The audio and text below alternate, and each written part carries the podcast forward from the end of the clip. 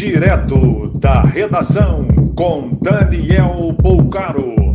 Olá, boa noite. Essas são as principais notícias da noite desta quarta-feira, 24 de junho de 2020.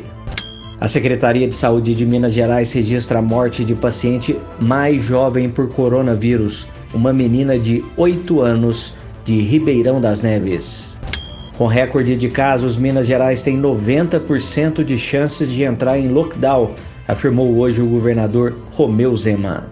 Curitiba já estuda local para instalação de um segundo hospital exclusivo para atendimento de pacientes da pandemia. Com 34 mil novos casos em 24 horas, os Estados Unidos teve a maior marca de contaminados em dois meses. Mesmo com a retomada das aulas em setembro no estado de São Paulo, o ensino à distância vai continuar em função do rodízio de alunos nas instituições.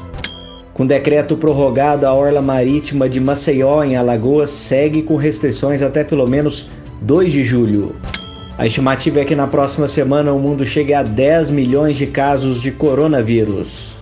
O Ceará chegou a 99 mil casos confirmados da doença e aguarda resultado de 60 mil exames. Completou hoje o terceiro dia da greve de motoristas de ônibus em Natal, no Rio Grande do Norte. Não há previsão para retomada. A Força Nacional de Segurança vai atuar mais seis meses nas cidades de Ananindeua, Pará, Cariacica, no Espírito Santo, Goiânia, Goiás, Paulista, em Pernambuco e São José dos Pinhais, no Paraná.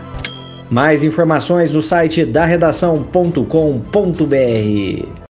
Você ouviu direto da redação com Daniel Bolcaro.